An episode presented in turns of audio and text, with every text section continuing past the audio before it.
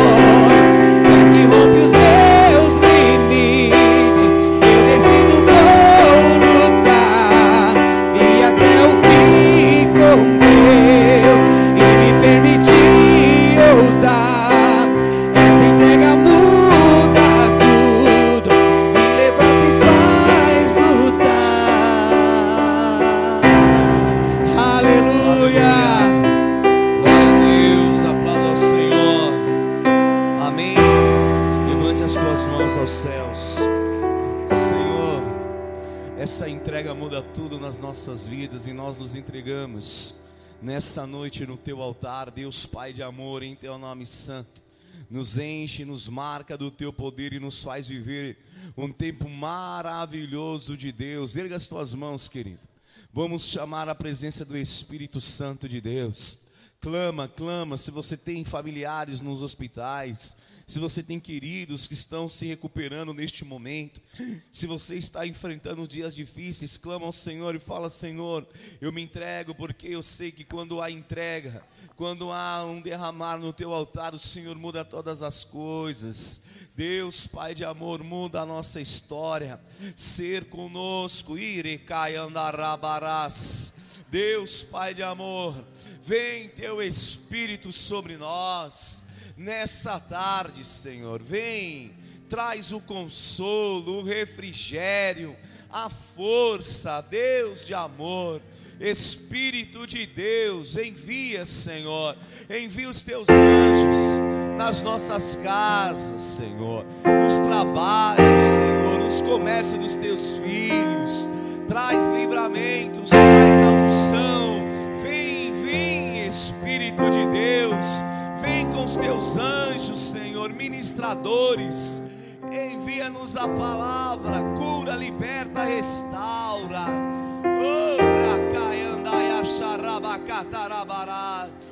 Espírito de Deus, recebe, Senhor, recebe a adoração, o louvor, marca-nos com teu poder, Jesus.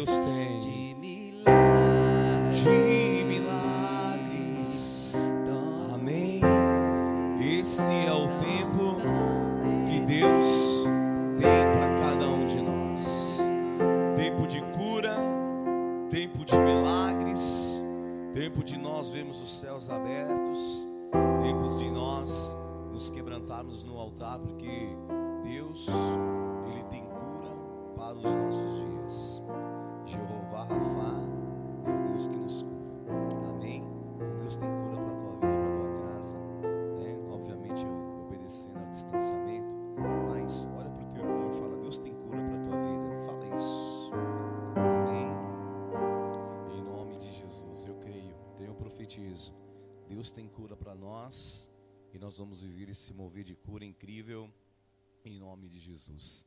Livro de 2 Reis, capítulo 3. Que santa ceia de oficiais incrível. Nós estamos vindo de um final de semana muito especial.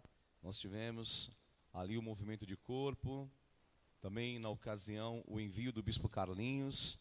O bispo Carlinhos ele foi enviado para a sede Tremembé, Zona Norte, e Deus nos trouxe agora o bispo Felipe, nosso bispo estadual, bispo Irene, que em breve vai estarão conosco aqui na igreja também, em nome de Jesus. Então, Deus abençoe aí a vida de cada um dos nossos novos dirigentes, bispos, servos de Deus, porque o envio é uma grande bênção. A grande certeza que nós temos é do envio, porque o envio ele sempre traz consigo grandes liberações, um tempo novo. Então nós precisamos estar abertos para aquilo que Deus está para realizar e fazer em nome de Jesus. Amém? Primeiro, segundo Reis capítulo 3, versículo 1. Hoje também pela manhã, desde as 8 nós estamos no altar ministrando a palavra e foi assim uma manhã muito especial de Deus. E eu creio que aquilo que Deus coloca no nosso coração é realmente assim especial, porque aquilo que Deus derrama quebra cadeias, sentenças e nós vamos viver a liberação da palavra profética. Nós tivemos um grande testemunho aqui nessa manhã. Domingo passado foi uma palavra liberada do altar que amanhã, a essas horas, lembram disso? Amanhã, a essas horas, Deus vai fazer um grande milagre e o Marcelo e a sua casa tomaram posse da palavra, chegaram em casa e oraram e falaram: Nós precisamos viver essa palavra. Amanhã nós precisamos viver algo de Deus. E o que aconteceu foi incrível, porque na segunda-feira algo diferente aconteceu no trabalho, porque ele sempre foi um bom profissional, mas naquele dia foi um dia de intensa perseguição. Sabe aquele dia que parece que nada está dando certo? Ele foi muito perseguido no trabalho, como ele nunca foi. E ali até o supervisor dele o perseguiu, ele contou o testemunho aqui nessa manhã, de uma forma como ele nunca havia sido perseguido. E sabe o que aconteceu? Ele perseverou, ele orando com a esposa, ela falou: há uma palavra do altar, dizendo que amanhã, que é hoje, essas horas, a, até a hora do culto, há uma palavra que vai se cumprir sobre nós. E ele havia participado de um processo seletivo para trabalhar numa empresa que ele queria muito. Ele queria muito mesmo. E só que ficaram sem resposta e ele continuou trabalhando. Mas depois de um dia inteiro de perseguição, quando chegou mais ou menos o horário do culto, bem próximo às 18 horas, ele recebe um aviso da empresa onde ele fez o processo, dizendo: venha amanhã fazer o exame médico. E ele foi contratado para honra e glória do nome do Senhor. Então, aquela perseguição daquele dia era só para tirar o foco daquilo que Deus queria fazer. E não termina por aí. Naquele mesmo dia, quem ouviu o testemunho de manhã, eu não sei. Naquele mesmo dia, o que aconteceu? Ele tinha uma situação na justiça que ele pensou que já tinha recebido tudo. Irmão, no meio da pandemia, depois de receber a notícia que ele ia fazer o exame médico para ser contratado na empresa dos sonhos, o advogado, a advogada dele liga dizendo: Lembra aquela situação que nós entramos na justiça e você ganhou, recebeu todas as parcelas? A empresa que te pagou descobriu que ficou faltando, que o cálculo, a empresa descobriu que o cálculo estava errado. E ainda tem seis mil reais aqui que você precisa receber. Então você também vai estar recebendo esse valor de seis mil reais que é seu, seis mil reais que são seus de direito. Então, irmão, é só Deus mesmo. Então, nesse momento aqui, Abra o teu coração para a palavra de Deus, para o Espírito Santo, e não seja roubado por nada, em nome de Jesus. Segunda Reis capítulo 3, verso, pode se assentar por gentileza, verso 1.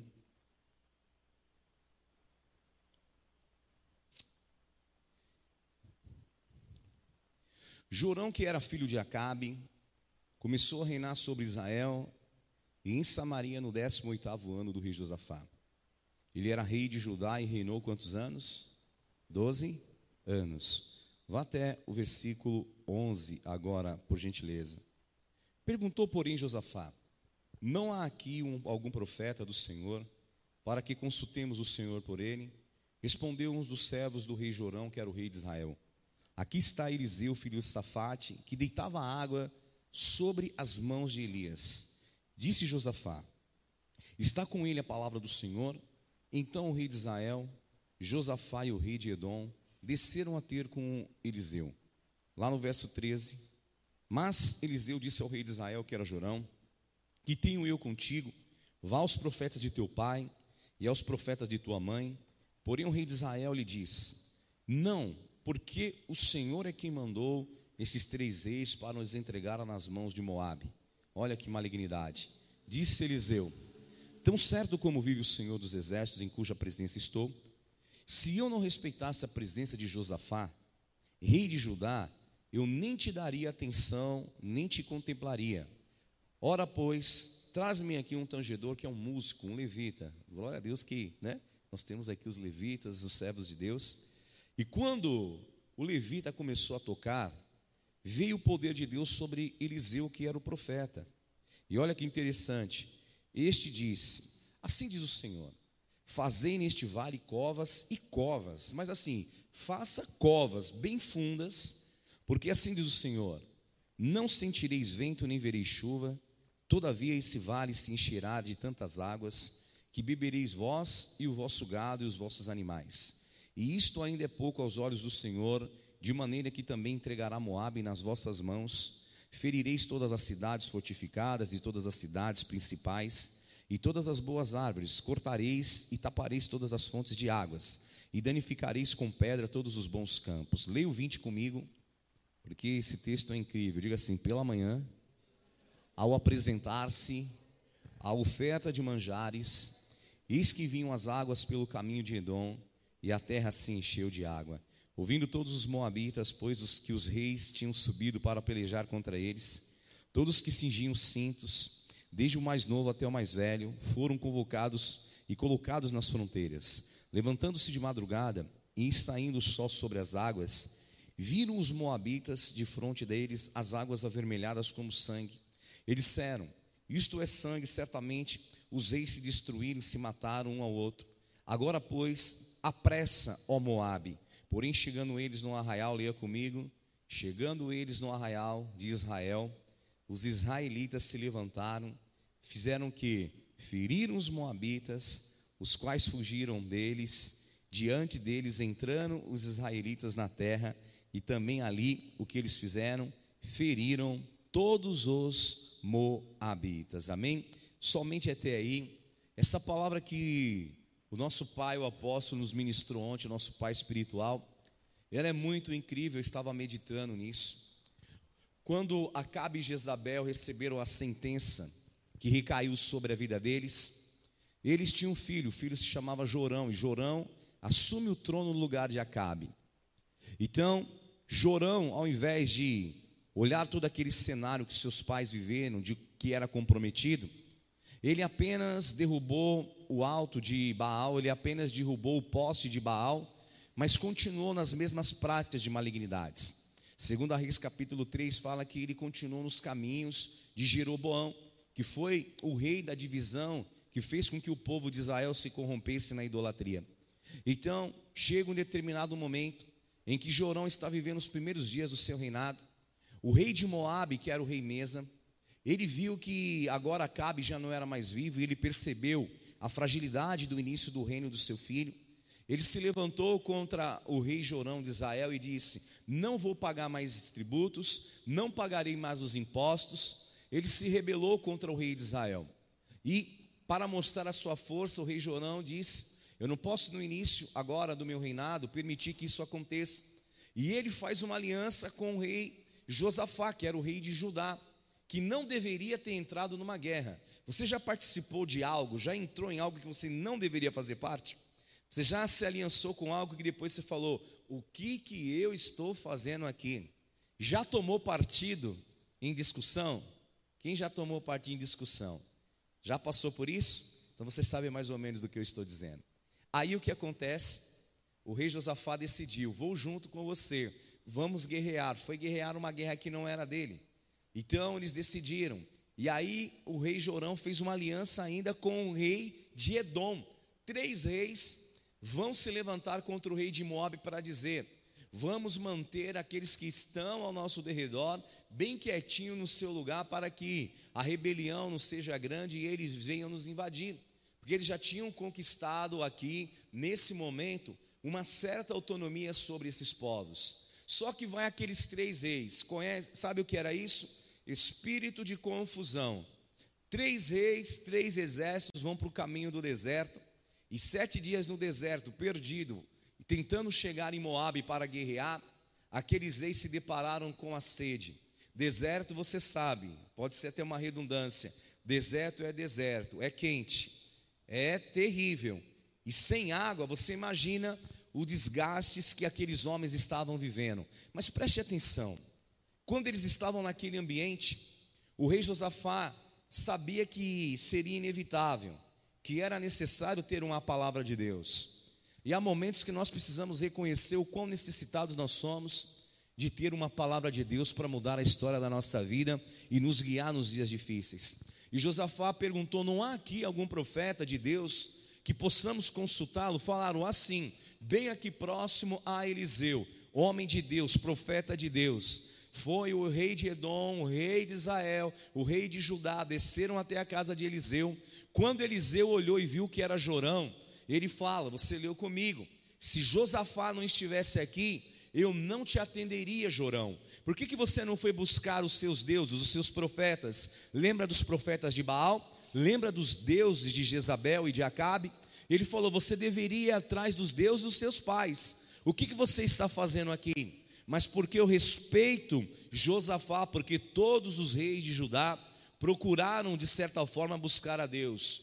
E ele fala: Traga-me um tangedor, traga-me aqui um instrumentista, um homem de Deus, para buscar a presença de Deus, o ungido de Deus. E o que aconteceu? Foi algo assim excepcional porque o ambiente era de confusão. Diga assim comigo: confusão. O ambiente era de confusão. Não dava, de forma alguma, para permanecer ali, daquele jeito. A presença de Deus, ela não se manifestava. Era necessário naquele instante. Vou pedir só para vocês prestar atenção aqui em mim, por gentileza. Está tendo uma movimentação desnecessária ali atrás. Então eu vou pedir para que haja isolamento total. Então, por favor, aí os oficiais me ajude sem nós temos que ficar com isolamento. Amém? Em nome de Jesus. Naquele momento de confusão, naquele momento em que os homens estavam completamente perdidos, sabe na hora que você está falando A e a pessoa está entendendo B? Então, na hora que você fala B, a pessoa, entendeu, a, entendeu A e dá uma confusão.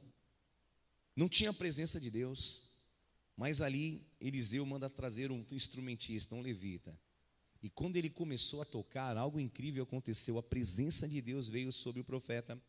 E na hora que a presença de Deus veio, Deus liberou uma palavra. E Deus liberou uma palavra que ela é poderosa e ela é a revelação dessa ministração de oferta. A palavra foi: amanhã a essas horas, amanhã vocês vão ver um grande milagre. Deus vai enviar água. Eu quero declarar aqui em nome de Jesus. Amanhã Deus vai enviar água para a tua vida. Toda a área da tua vida que estava sequíssima, toda a área da tua vida que estava assim, necessitada de ser assim suprida, ter o suprimento das águas, Deus vai enviar. Deus enviou a palavra e a palavra ela veio com um desafio. Cave covas, não covas pequenas não covas rasas, covas bem fundas, porque amanhã Deus vai enchê-las de água e vocês vão ter uma grande vitória. E olha que interessante, leia comigo uma, novamente o versículo 20. Se der para colocar aqui na tela, versículo 20 de 2 Reis, capítulo 3. Pela manhã, ao apresentar a oferta de manjares, eis que vinham as águas pelo caminho de Edom. Olha que incrível, na hora que eles estavam entregando a oferta, Deus estava cumprindo a promessa. Queridos, era uma guerra que Judá e Edom não deveria ter ido. Era um espírito de confusão no meio do deserto que ia matar todos aqueles homens. Três homens desorientados comprometeram três exércitos. E eu tenho orado para que Deus dê juízo, Deus dê direção para os governantes, para todas as pessoas nesse país, para que o espírito de confusão seja dissipado do nosso meio nesses dias tão difíceis que nós estamos vivendo. Só que naquele momento, Eliseu até tentou buscar a presença de Deus, mas não deu certo. Teve que ter algo especial. E sabe o que aconteceu? Aconteceu praticamente um culto no deserto, porque primeiro eles louvaram a Deus com o tangedor. Depois, o Espírito Santo se derramou e a palavra foi liberada. E depois que a palavra foi liberada, o povo se levantou e se conectou com aquela palavra. E na hora que eles entregaram a oferta, Deus cumpriu a promessa. E eu quero declarar hoje aqui: nós já adoramos e louvamos ao Senhor. O Espírito de Deus desceu aqui sobre as nossas vidas. A palavra de Deus está sendo liberado. E na hora que você entregar a tua oferta, Deus vai cumprir a promessa em nome de Jesus. Amém? O espírito daquela confusão foi dissipado com o louvor, com a adoração, com o culto ao Senhor. E olha que interessante. A palavra era: amanhã vai ter água. Façam covas. Irmãos, era um deserto. Mas a palavra desafiava dizendo: se prepare, se prepare para viver o que Deus vai fazer. Você já teve a sensação alguma vez na tua vida de ter perdido uma grande oportunidade? Quem já teve essa sensação? Você já teve a sensação na tua vida de falar assim: eu poderia ter vivido isso, mas não consegui porque eu não me preparei. Quem já teve essa experiência, ou sensação, ou percepção? Então Deus falou: Amanhã eu vou enviar água. Quem quiser viver o milagre, cave as covas. Mas assim, covas, mas covas mesmo. Não faz só um buraquinho, não, faz covas bem fundas, não rasas, porque amanhã eu vou viver água. Você vai viver o mover das águas. E quando o exército dos Moabitas estavam ali na divisão na beira, eles viram pela manhã, ao nascer do sol, as águas vindo. Só que ele, a palavra não foi para eles. Diga assim: a palavra não foi para eles.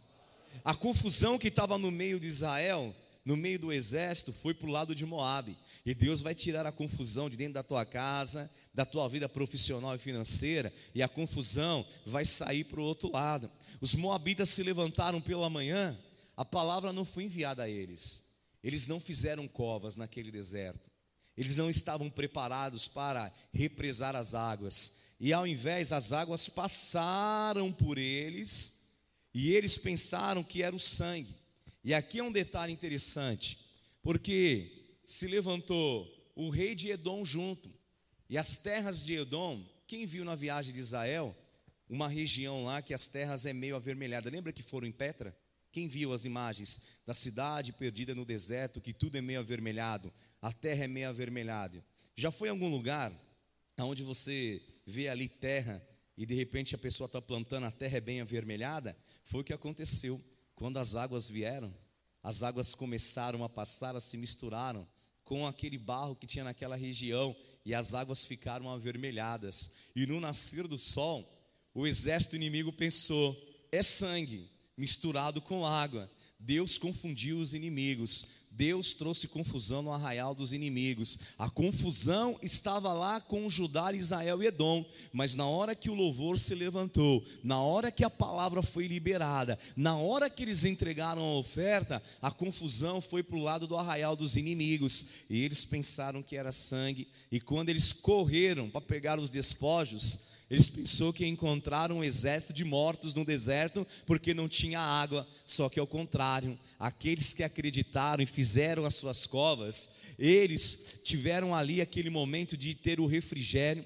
Eles saciaram a sede, renovaram as forças, e quando pensaram que eles estavam mortos, eles estavam vivos, preparados para ter uma grande vitória. E quem pensou que você estava morto, acabado, que não tinha mais jeito, Deus está enviando a água do Espírito, vai refrigerar o teu interior, vai cessar a tua sede, vai suprir a tua necessidade e você vai ter uma grande vitória do Senhor nesse tempo, em nome de Jesus. Deus vai tirar a confusão que estava dentro da tua casa, na sua vida financeira, e Deus vai te dar um um grande livramento e escape em nome de Jesus. Cave as covas, porque Deus vai enviar água. Cave as covas, acredite, no deserto. Nunca ninguém tinha vivido aquilo, mas a palavra era: amanhã vai ter água. Se você confiar, tenha uma atitude de fé. Quando você confia, quando você acredita, Tiago ele fala: nós precisamos ser ouvintes e também praticantes da palavra de Deus. Quando eu e você somos apenas ouvintes, a palavra passa, a oportunidade passa e você não vive o milagre.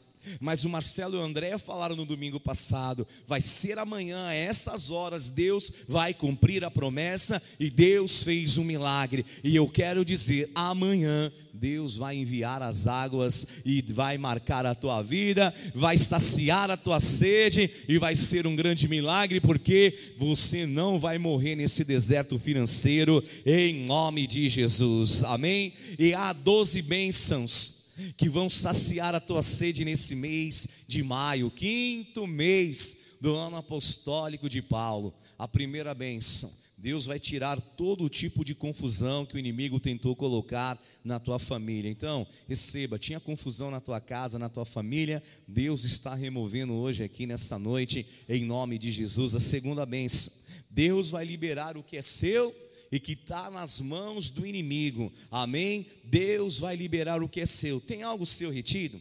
Tem recurso retido? Tem suprimento seu retido? Na justiça? Se você tem algo retido, se prepara, porque Deus vai te dar uma grande liberação. A terceira bênção: as ameaças do inimigo vão se transformar em um grande livramento. Amém? Moab estava ameaçando e eles sabiam, eles vão morrer no deserto. Porque eles tinham essas experiências de sobreviver, eles se destacavam naquele deserto. E eles pensaram que aqueles três reis iriam morrer mas Deus enviou o suprimento, Deus enviou as águas, e Deus falou: enviar água vai ser pouco, eu vou entregar o teu inimigo nas tuas mãos, e eu quero te dizer: ah, pagar uma conta, trazer o suprimento, trazer o recurso que você precisa, vai ser pouco, Deus vai colocar é os teus inimigos definitivamente nas tuas mãos, e você vai ter uma vitória eterna em nome de Jesus, amém? A quarta bênção, diga assim: abundância vai chegar na minha casa. Amém? Esse mês você vai ter mesa farta, vai ser algo sobrenatural. Amém? A tua dispensa vai se encher e você vai ter tanto para repartir. Dia 15 nós vamos ter o nosso expresso. Nós vamos distribuir as cestas, nós vamos abençoar vidas. Então, Neto, a gente precisa saber quanto que falta para fechar aqui as nossas cestas. E você, irmão, eu estou orando aqui, Deus vai te suprir tanto. E você vai ser um abençoador. Amém? Você vai ter tanto para abençoar. O amém diminuiu. Nós precisamos aprender algo. Nós precisamos aprender a repartir.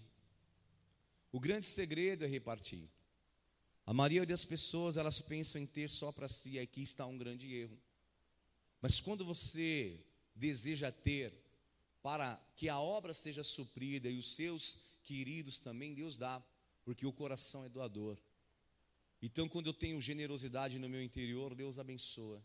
Então, a minha oração hoje é que Deus te marque e te faça ser uma pessoa que tem abundância dentro da tua casa. Eu profetizo, você vai ter muito para repartir em nome de Jesus. Amém? Quinta bênção: liberação de causas e processos que estavam há anos na justiça. Deus vai liberar neste mês de uma forma sobrenatural. Tem alguém aqui com processos aguardando na justiça? Tem? Então para vocês esse mês, em nome de Jesus, creia. Amém? Deus vai enviar as águas, se preparem. Tem um posicionamento de fé. A palavra, quando ela é enviada, ela tem que encontrar espaço. Deus disse: amanhã vai ter águas. Então, você precisa agora ter uma atitude de fé, porque os moabitas, as águas passaram pelos moabitas também, passou ou não passou? Só que eles olharam para elas e falaram: são águas misturadas com sangue, não entenderam nada, se achavam tão experts né, naquela geografia da região, só que a água se misturou com barro e ficou avermelhada. Só que eles não estavam preparados para receber aquelas águas. E há muitas pessoas que não estão preparadas para receber, mas você está recebendo uma palavra que saiu do altar da boca de um servo de Deus, então você vai receber, se prepara. Pode falar, Senhor, pode enviar as águas, porque as minhas covas já estão preparadas. Eu tenho espaço na minha vida para receber o milagre. Se tem espaço na tua vida para receber o milagre, aplauda o Senhor aí em nome de Jesus. Amém. Aleluia. Sexta bênção. Esse mês de maio, Deus vai ter bônus e participações inesperadas aqui para muitos servos de Deus. Você que há muito tempo não tinha nenhum bônus no teu trabalho, não, não tinha participações de lucro, Deus vai dar neste mês de maio, em nome de Jesus. A sétima bênção: aquisição de casas e carros zero quilômetros em condições extraordinárias. Nós vamos ungir chaves de casas e de carros ainda este mês aqui, eu creio, em nome de Jesus. Oitava benção. Abertura de empresas e restituição de negócios que estavam perdidos, negócios que já vieram nas tuas mãos e humanamente estavam perdidos, falidos. Deus vai dar um grande escape e livramento e você vai ver a boa mão de Deus. Amém? Quem é vendedor aqui? Quem trabalha com comissão? Mês de maio vai ser o mês do vendedor, vai ser o mês das maiores vendas e vai ser algo impressionante. Você vai bater as suas metas, vai atingir os teus objetivos, é para você, em nome de Jesus. Décima primeira benção: ganhos em aplicações, em premiações e sorteio. Amém? Você tem lá uma aplicação, você vai ser contemplado. Você vai lá no mercado, no supermercado, preencher o cupom foi lá no posto de gasolina, tem aquela moto que está mais de 10 anos pendurada lá, mas você fala que é uma zero, viu, irmão? Uma do ano, em nome de Jesus. Vai acontecer milagres em nome de Jesus. Não aceita aquela bicicleta lá, Calói Ceci com cestinha, não. Fala, isso eu não quero antigo, não, quero novo, em nome de Jesus. Então, ó, se prepare, porque vai acontecer em nome de Jesus. Amém? Décima bênção. Mês de maio vai ser um mês de ganhos dobrados. Sabe o que você está acostumado? Aquilo que você olha e você fala, isso é possível. Deus vai te dar o dobro para que você saiba que não é a tua mão, que é a boa mão do Senhor. É Deus enviando as águas para aqueles que estão preparados, têm espaço para receber. Então, cave bem fundo as tuas covas, porque Deus vai encher de águas em nome de Jesus. Amém? E décima primeira bênção, ganhos em aplicações, premiações e sorteios. Décima segunda, descontos e contas vão vir zeradas e você vai ter restituição de valores retidos. Olha aqui, não é uma palavra para. Aqui não tem ninguém que não queira pagar as contas, arcar com os compromissos. Mas no momento que a situação está apertada, Deus vai te dar um grande livramento. No ano de 2016, nós recebemos essa palavra, e eu me lembro que eu estava lá na igreja da cidade Dutra, né, os nossos irmãos lá da, da Zona Sul, quase lá no fundão da Zona Sul, eles vão se lembrar disso. Essa foi uma palavra incrível que foi liberada na Santa Ceia de Oficiais e foi uma explosão de testemunho. Os testemunhos faziam filas lá na igreja dizendo: Minha conta veio zerada. E não foi erro, não, minha conta veio zerada. Eu vou ter que falar. Teve um irmão, irmão, que a, ele ficou assistindo o filme, nem ia para as conquistas da igreja, mas ele ficou assistindo o pay per view o mês inteiro. Assistindo lá o Premiere, aquele time tribulado dele lá né? Eu vou falar que é um, é um time que eu não gosto. E aí, sabe o que aconteceu? Ele teve a cara de pau de dar o testemunho e falar, bispo, sabe o que aconteceu? O meu pay-per-view, meu, meu premiere veio todo zerado. E eu falei, tem uma coisa errada. Ele reclamou com a operadora, falou, não, é que teve um bônus aí, uma liberação, e esse mês foi tudo free. Eu falei, meu Deus, até os atribulados estão sendo abençoados, então os fiéis também vai receber, e foi uma explosão. Contas de água, de luz, foi uma grande bênção. Irmão, foi assim um desdobramento, porque foi três meses de vários testemunhos assim.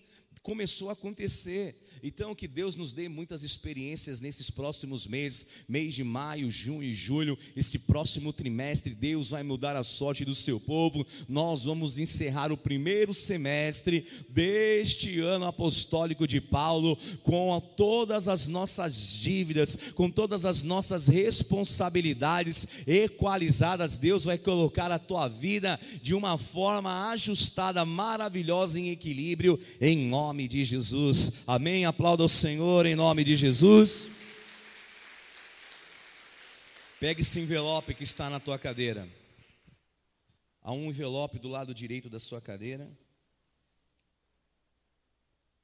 Amém?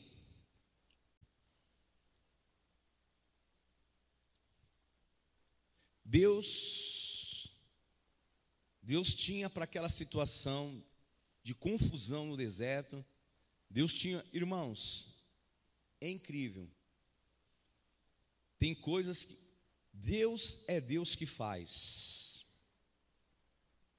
Era um deserto, sim ou não? Mas no deserto tinha um músico. O que, que o levita estava fazendo na região dos desertos? É que tem uns levitas que eles ficam. É, é uma benção, né, irmão? Ele acaba de tocar e ele sai andando na igreja. Acho que ele saiu andando, se perdeu. Andou tanto, estava lá no deserto. E na hora que perguntou, tem algum músico por aqui? Encontraram. Porque às vezes nós temos a sensação que o deserto vai acabar com a nossa vida. Mas é um Deus, Deus é um Deus que faz milagres no deserto. Se você está enfrentando um deserto financeiro, não significa que Deus esqueceu de você. Deus tem tudo já preparado para prover a tua necessidade. Então lá no deserto encontraram um levita. Não sei o que ele estava fazendo lá, mas encontraram. Lá no deserto, eles adoraram. E o Espírito Santo de Deus desceu sobre a vida de Eliseu. Aonde? No deserto. E às vezes nós nos sentimos acusados porque estamos passando um momento difícil. Mas veio o Espírito Santo e falou: amanhã vou enviar águas. se você acreditar, se você se conectar a essa palavra, você precisa ter uma atitude de fé. Então, cave as cisternas, faça os buracos. Para quê? Para receber as águas. Mas não era um deserto? Era ou não era? Deserto é quente? Os homens não estavam com sede? Desgastados há sete dias? A palavra era: se você confiar, se esforce mais. Cave buracos. Irmão, quem já tentou capinar aqui? Debaixo do sol. Com uma enxada com um corte cego. Hã? Está entendendo mais ou menos o que eu quero dizer? Aquela vontade de beber uma água, de tomar uma tubaína. Oh, coisa boa. Eu não é. Mas só que não tinha. Eles estavam desgastados, mas Deus falou: faça cisternas, cave, porque as águas virão. Eles precisaram ter um esforço para mostrar que eles estavam acreditando na palavra. Quinta-feira nós vamos iniciar um novo jejum. Bispo, jejum de doce, eu não consigo ficar sem. Amanhã nós vamos ter Prosperity Coach. Terça-feira nós vamos ter culto de batalha espiritual. Quarta-feira nós vamos ter a noite de poder. E eu te pergunto: você vai acreditar na palavra que está sendo liberada do altar e se conectar com ela?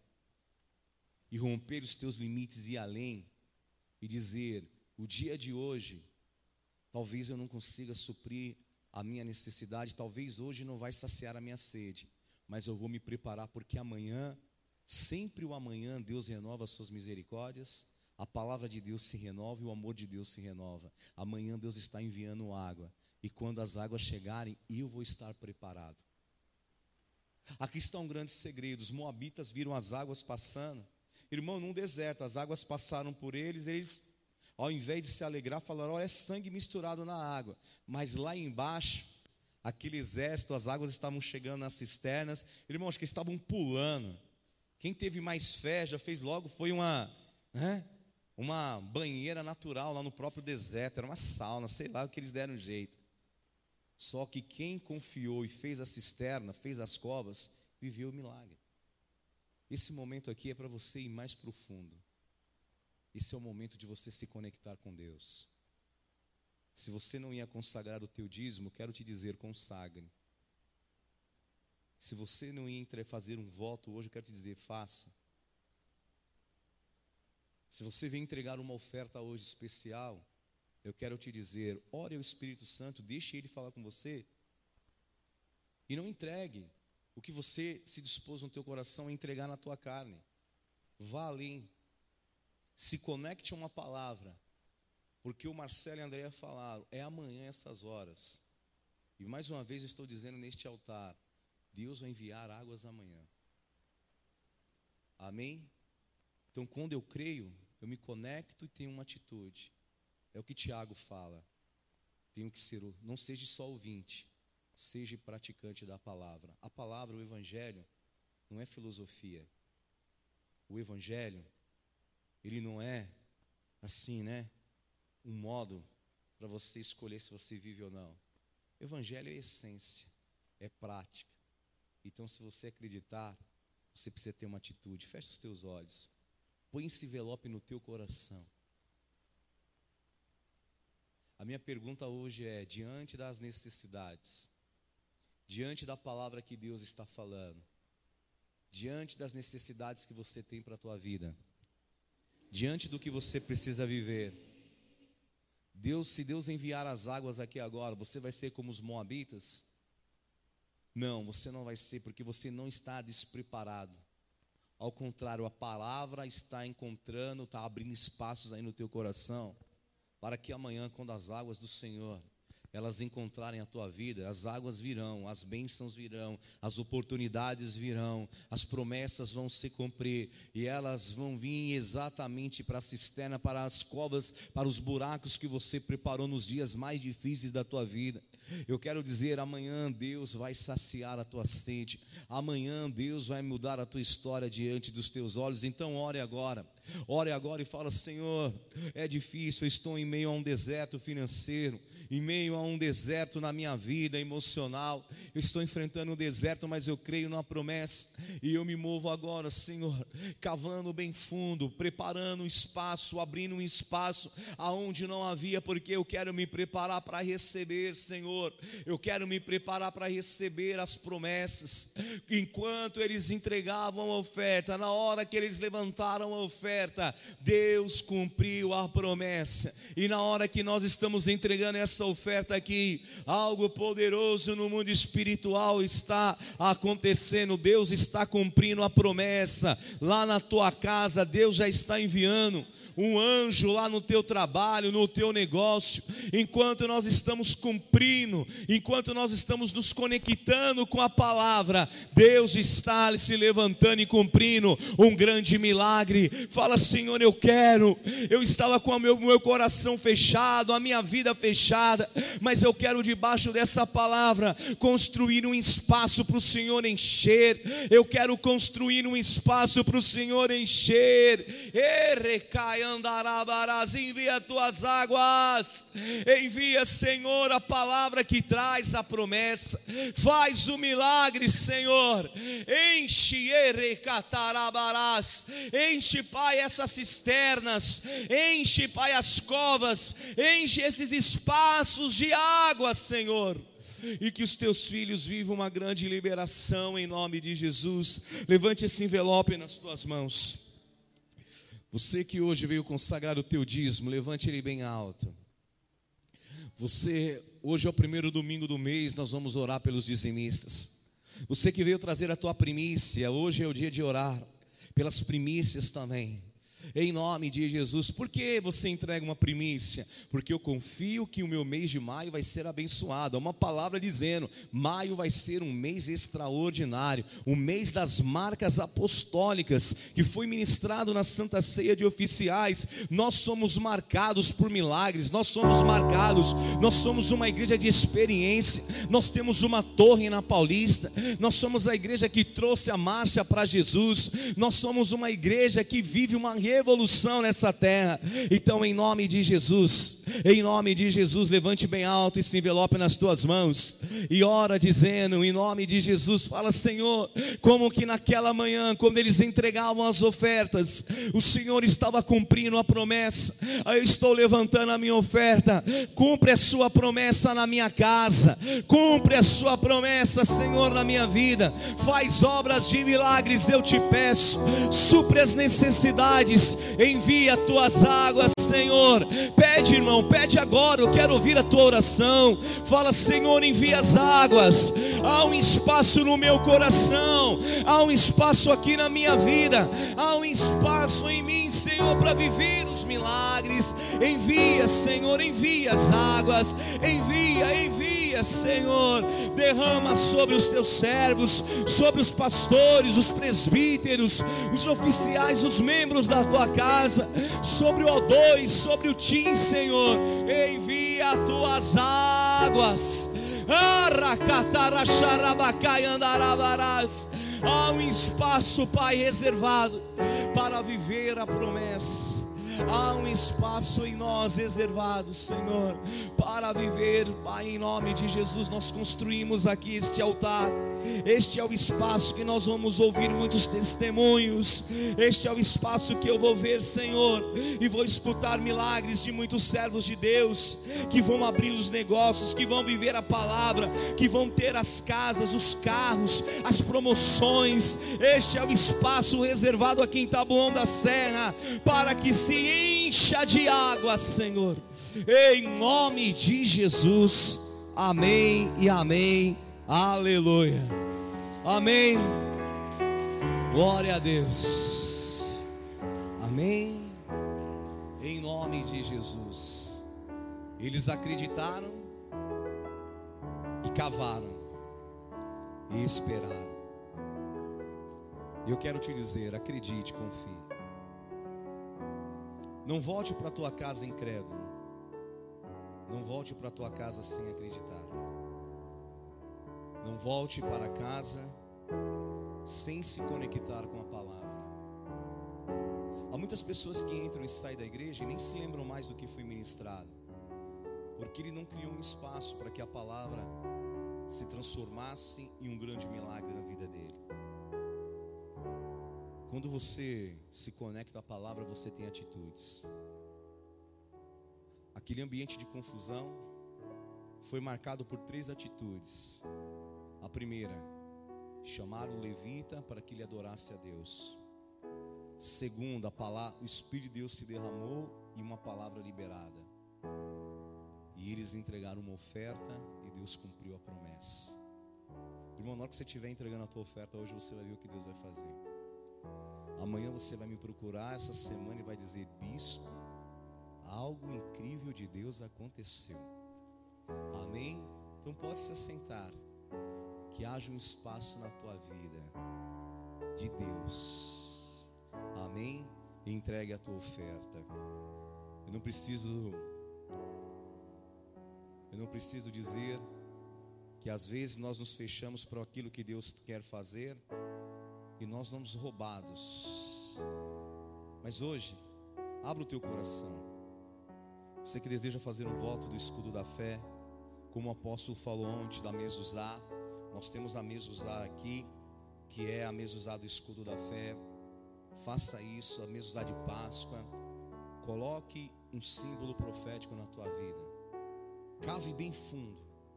Acredite, porque aqueles que estiverem preparados, eles vão ver as águas se encher. Aqueles que colocaram o sangue nos umbrais das portas, eles estavam preparados para viver um grande livramento. Amém?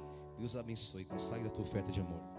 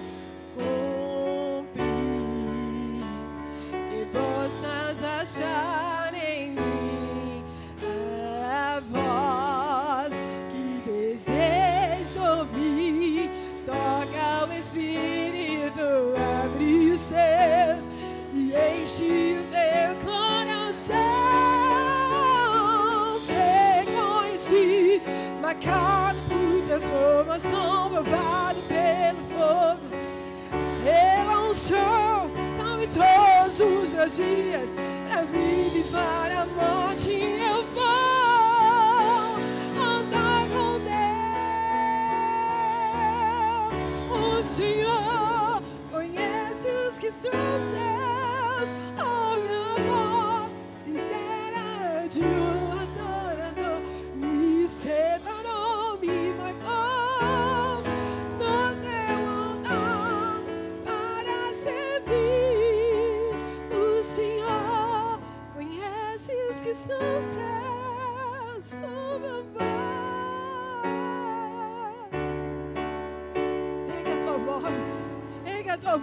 adorador,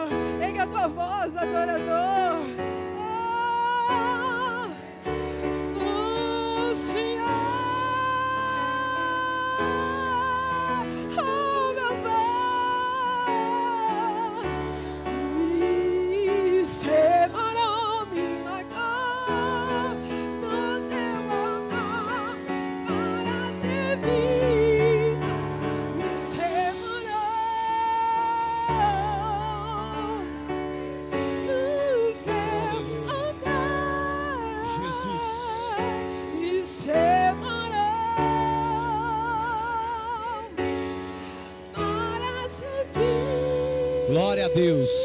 Amém. Aleluia. Glória a Deus. Amém. Glória a Deus. Amém. Glória a Deus. Abra a tua palavra comigo, 2 Coríntios capítulo 11, verso 23. Aqueles que desejarem consagrar as suas ofertas, né? As máquinas estão atualizando, você que desejar também. Você que nos acompanha pela transmissão, boa noite. Aí do lado direito da tua tela um QR Code, as informações. Você pode consagrar, você pode fazer a tua contribuição. Aproveite esse, essa primeira, esses primeiros dias desse mês, consagre. Este é um mês que nós estamos retomando as atividades, tentando colocar as contas em equilíbrio. E você sabe daquilo que é o nosso coração, o nosso sentimento, de fazer com que as portas da casa do Senhor sejam sempre abertas e honradas, em nome de Jesus. Amanhã eu tenho muitos, mas muitos desafios mesmo, responsabilidades com a obra de Deus. Nós contamos realmente com a tua colaboração em nome de Jesus. Amém? E que você creia do fundo do teu coração, porque isso é, isso traz um diferencial incrível em nome de Jesus. Amém? Sábado tem mais que ver? Queridos, sábado agora, dia 8, às 17 horas, nós temos o nosso encontro. Nosso encontro ele é presencial, amém? Nosso encontro é um encontro de mulheres mais que vencedoras. Então não fique de fora. Amém? Cadê as mulheres mais que ver? Amém? Nome de Jesus. Nós iremos ter como tema a palavra identidade. Então vamos juntas resgatar em nome de Jesus. Amém? Amém? A, a nossa irmã Priscila, ela tem um testemunho, gostaria de chamar. Pode se assentar por um instante. Amém? É algo. Vem cá, meu, em nome de Jesus. Em nome de Jesus. Tem um testemunho. Pode subir, Gu, vem cá. Em nome de Jesus. E aí? Alex, como é que você tá? Deixa eu abrir aqui. Cadê os pequenos? Tá lá em cima? Glória a Deus. Glória a Deus. Oi, Gu, pode contar aí. Graça e paz, igreja. Amém. Para quem ainda não me conhece, meu nome é Gustavo. Estou acho que uns três meses aqui já na igreja com vocês. É, eu vim passando um processo muito difícil financeiramente. Tenho dois filhos, o Caleb e o Arthur, minha esposa Priscila. E eu me encontrei trabalhando numa loja há mais de dois anos, onde que eu não era bem remunerado pelo trabalho que eu fazia. Eu cuidava, eu, eu dava o sangue ali, eu saía cedo de casa e chegava muito tarde. É, a loja fechou, o mesmo chefe que eu tinha lá, ele abriu outro negócio e me chamou para ir trabalhar com ele, dentro de um escritório de marketing multinível, e eu fui. É, porém, lá eu vi que eu ia continuar ganhando pouco e eu acabei pedindo as contas ali, em meio à pandemia. E acabei indo para a rua vender coisa no farol, coloquei ovo, laranja para vender no meu carro. E eu estava com o coração muito perturbado, porque a gente tem dois filhos para criar, paga aluguel, então a gente fica preocupado, ainda mais no meio do que a gente está vivendo hoje. E eu fui pedindo para Deus, Deus, abre uma porta para mim. E eu fui orando, orando, e eu vim para a igreja certo dia, eu escutei uma palavra que eh, no nosso meio haveria alguém que ia receber uma proposta de emprego surreal. E essa mesma pessoa que eu pedi as contas, o nome dele é, é Paulo César, ele me indicou é, para me fazer marketing, publicidade e propaganda para uma loja onde só tem é, artigos e roupas dos Estados Unidos. É uma loja bem conceituada com mais de 88 mil seguidores no Instagram. E eu sou responsável em tocar essa loja pelo marketing. E lá eu recebo muito bem, para honra e glória do Senhor. E o pastor, ele, ele, ele me ajudou um tempo atrás. É, ele viu como estava a minha situação, cara, e eu tenho só a agradecer, porque às vezes a gente desacredita, né? Às vezes a gente pensa, pô, não dá certo, não vai para frente. Só que eu acho que quando que a gente crê e entrega na mão de Deus, eu acho que Deus ele faz o melhor. E a minha esposa que, que falou, falou, pô, você não pode deixar de dar esse testemunho. E quando que o pastor falou foi bem específico. Ele falou assim que é, o bispo falou que é, eu, é, a pessoa que, escolhe, que escolheria o salário, tipo, isso foi surreal. O cara que me ligou dos Estados Unidos, que é o dono da loja, o Silvio, junto com o sócio dele, Daniel, ele me ligou e falou assim: Gustavo, e quanto seria a sua mão de obra para você vir trabalhar aqui? Glória Então, a Deus. Que o nome do Senhor Jesus seja glorificado, amém? Amém. Glória a Deus. É nós, em nome de Jesus. Aleluia.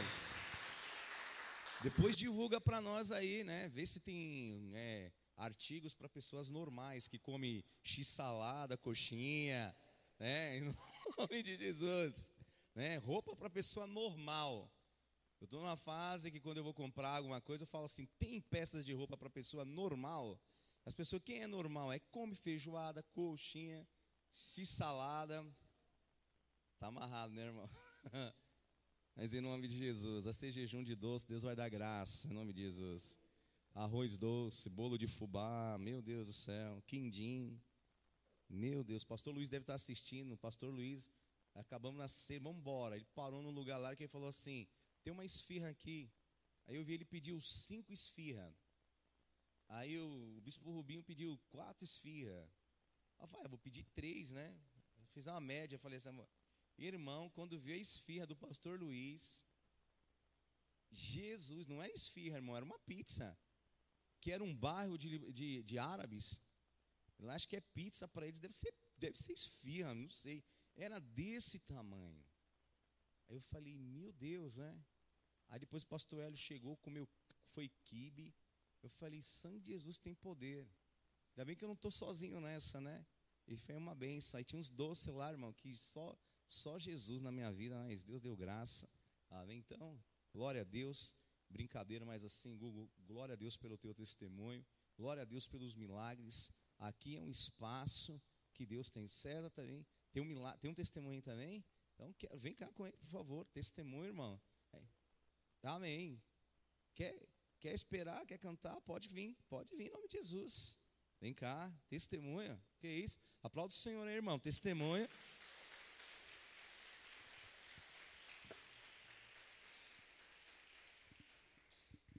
Amém.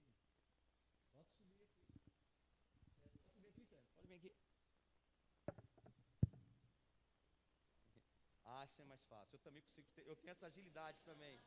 Eu venho ali, eu subo desse jeito. Eu, eu tenho uma agilidade, César. Beleza? Olha, eu, eu tenho. Eu tô numa agilidade. Você não sabe. Eu subo aquela escada ali correndo. Hoje eu vi as crianças rolando. Perguntei pro Davi: É tatu bolinha, meu? Que tu sai correndo. Não, um dia eu vou ter essa agilidade ainda. Tudo bem? Como é que você tá? Tá bem? Seu nome? Bruno. Amém, Bruno. O que Deus fez na tua vida? Pode pôr. Mudou tudo para mim, porque se não fosse Deus, eu acho que eu não estaria nem aqui agora. É, então, eu sou o Bruno e eu vim de Santana de Ipanema, Alagoas, é a minha cidade. Eu nunca tinha vindo para aqui para São Paulo, foi a primeira vez. Eu vim para trabalhar, vim mais minha tia. Eu cheguei aqui e graças a Deus eu consegui arrumar um emprego. Só que nesse emprego eu não fui muito bem, porque teve uns desagradável assim, uns, sofri um pouco de bullying, algumas coisas assim. Então, eu pedi as contas para sair. Porque as pessoas elas são maldosas. Isso. é. Infelizmente, nós vivemos dias em que as pessoas elas têm muito maldade. Então, o, infelizmente o bullying, o preconceito, ele vem às vezes é disfarçado de brincadeira, só que as pessoas não têm limites, né? E a gente sofre. Tem um pouco daquilo que eu vou falar hoje aqui na palavra. Mas Deus, ele te deu vitória, não foi?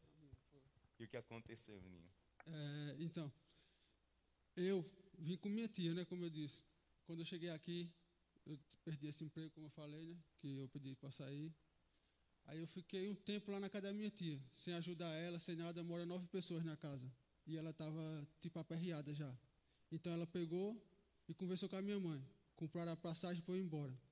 Foi quando tudo mudou. Eu orei e pedi a Deus antes de ir embora. Já estava tudo certo, a passagem tudo. Eu conheci o filho dele. Foi ele que. O Mateus ou o Lucas? O Lucas. O Lucas. Foi, ele é um cara incrível, porque se não fosse por ele, também eu não estaria aqui, né? Eu O devo Lucas é um evangelista, né? Em nome de Deus. É, e ele me fez uma proposta eu de, lembro, lembro. ele me fez uma proposta de emprego para trabalhar junto com ele. Eu aceitei e graças a Deus deu tudo certo. Glória a Deus, olha, aleluia. É, foi Aleluia. então a gente deve ser sempre grato a Deus por tudo, seja no pior ou no melhor. Vamos sempre agradecer a Deus. E hoje eu sou grato a Deus, a ele e à família dele. Glória a Deus, em nome de. Jesus. E Parabéns, menino. É no... Parabéns, César. Ó, Em nome de Jesus. Pode? Como eu disse a vocês, minha tia comprou a passagem para eu ir embora. Só que eu não sabia que era para eu ir embora. Não me falaram nada, nem ela nem minha mãe. Então eu fiquei triste e arrasado também, porque eu não queria ir embora. Eu queria tentar a vida aqui. Eu nunca trabalhei na vida. É minha primeira vez aqui. Então eu consegui esse emprego e graças a Deus deu tudo certo. Mas eu não fiquei com raiva da minha tia, jamais. Porque se não fosse ela, foi ela que me trouxe para cá. Eu não estaria aqui vivendo essas coisas que eu nunca imaginei que ia viver. E eu Não, sou grato a Deus por tudo. Deus tem muito mais em nome de Jesus. Amém? E você vai ser um abençoador da tua família, da sua tia, em nome de Jesus. Você vai trazer muita alegria e orgulho. Então Deus te abençoe em nome de Jesus, viu? Parabéns, Bruno. Deus abençoe.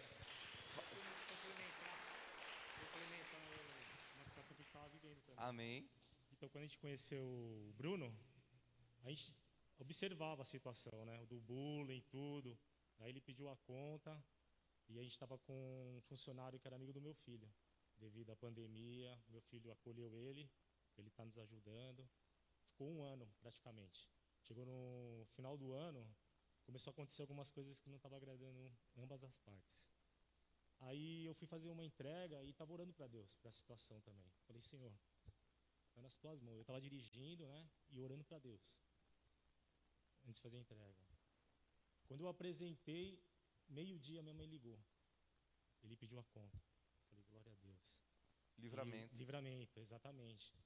Aí eu- o Bruno ele tinha passado lá, no meu trabalho. Eu falei, é isso que você quer mesmo ir embora? Eu nem sabia que o, o Lucas tinha chamado ele. Aí eu falei, entra no seu quarto, ora, né? Fecha a porta e apresenta para Deus, né? Falei, fala com Deus.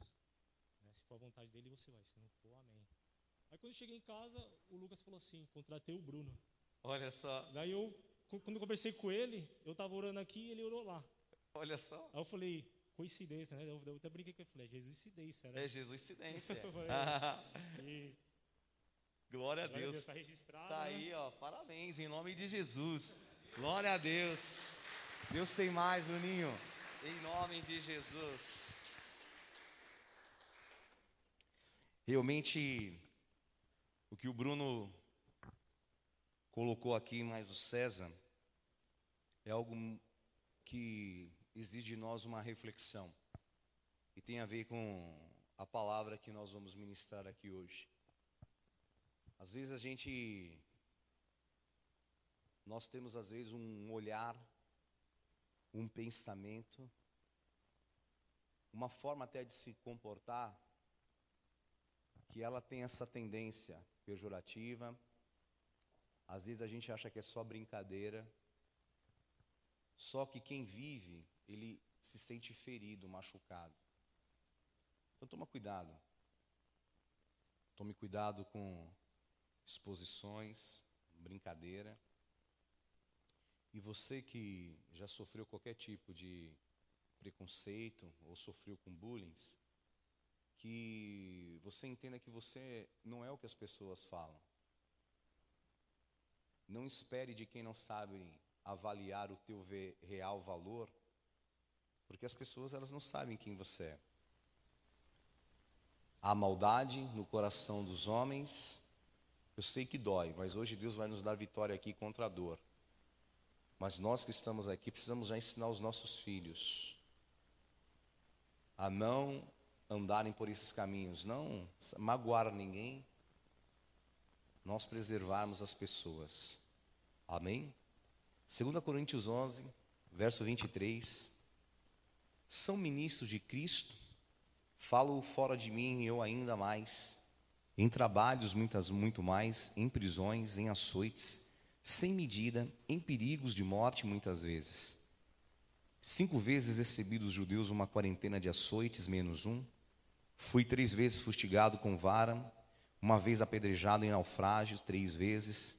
Uma noite e um dia passei na voragem do mar, em jornadas muitas vezes, em perigos de rios, em perigos de salteadores, em perigos entre os patrícios, em perigos entre os gentios, em perigos na cidade, em perigos no deserto, em perigos no mar, em perigos entre os falsos irmãos, em trabalhos, em fadigas, em vigílias muitas vezes em fome e sede, em jejuns, muitas vezes em frios e nudez, além das coisas exteriores ao que pesa sobre mim diariamente, que é o que?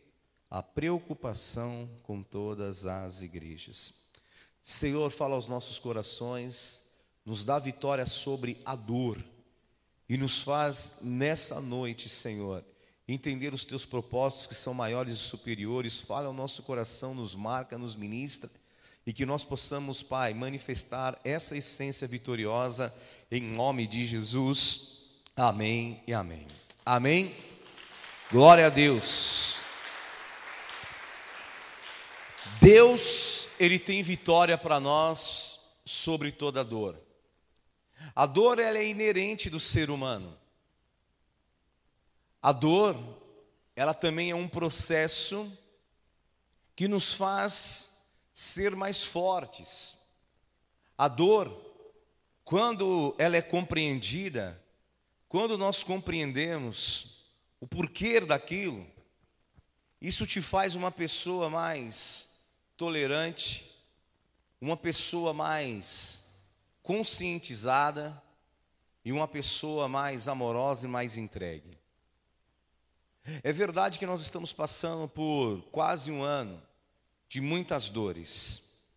Dores essas que são manifestadas no nosso emocional, porque períodos de reclusão, de pandemia, períodos difíceis, não é verdade? Períodos também de luto, onde nós choramos a perda de familiares, de amigos, pessoas queridas. Momentos de dores, de verdade, físicas, onde há pessoas nesse momento tentando lutar pela vida, que estão entubadas, estão em UTIs. Momentos de dores físicas, mas de uma recuperação. Como há irmãos, conhecidos, familiares de vocês, talvez alguém que esteja me assistindo nesse momento, está se recuperando de uma dor, de uma enfermidade. Mas a dor, ela é inerente ao ser humano. Nós entendemos que, a partir do momento que você está neste mundo, você está também submetido a, em algum momento da tua vida, enfrentar uma dor, seja ela de origem física ou seja ela de origem natural. Só que, a maioria das vezes, a concepção que nós temos do Evangelho é o seguinte: Deus é o Deus que me livra da beira da cova dos leões. Só que Ele não é o Deus que te livra da beira da cova.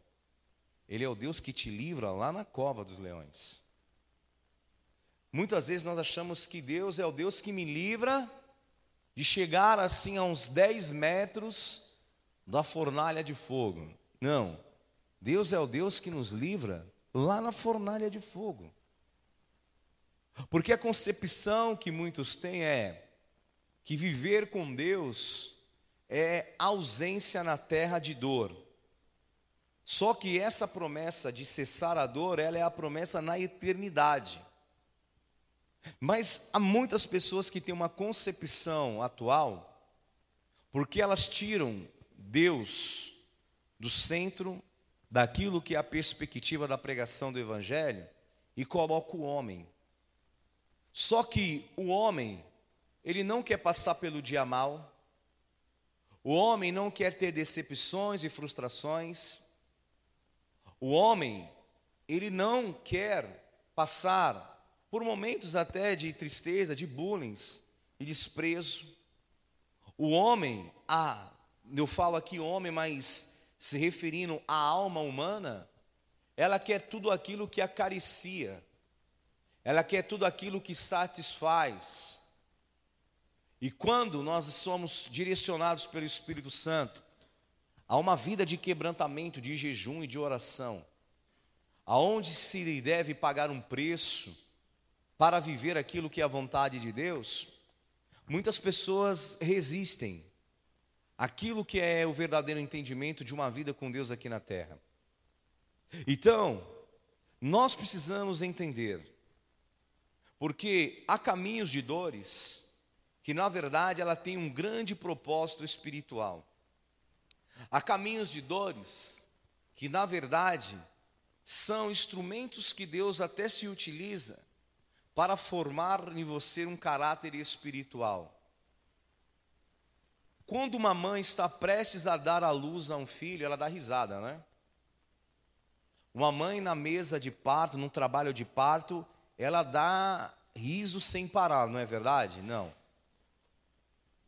Deve doer muito. Dói ou não dói? Dói.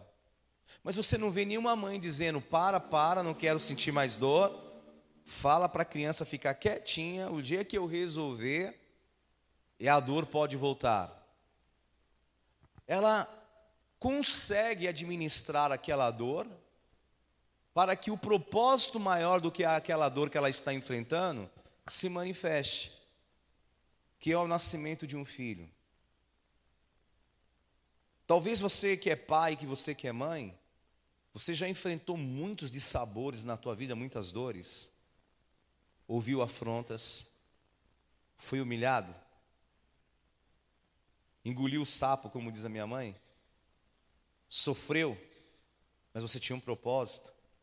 Talvez você estava engajado na construção da tua casa, na compra de uma casa, na compra de um bem, e ouviu muita coisa que quem aqui ouviu muita coisa que não gostaria de ter ouvido? Fala, bispo, doeu, mas eu engoli, me firmei. As mulheres aí se firmaram no salto porque falaram: eu precisava continuar porque eu tinha um propósito maior. A Bispa Sônia, ela falou uma frase em um dos nossos jejuns, a nossa mãe, que ela disse: dor sem propósito é sofrimento inútil. Quando você está sofrendo sem propósito, isto é um sofrimento inútil, mas quando você sofre por um propósito, isso é pagar um preço, e você sabe, como Paulo diz, que a minha leve e momentânea tribulação vai produzir um eterno peso de glória.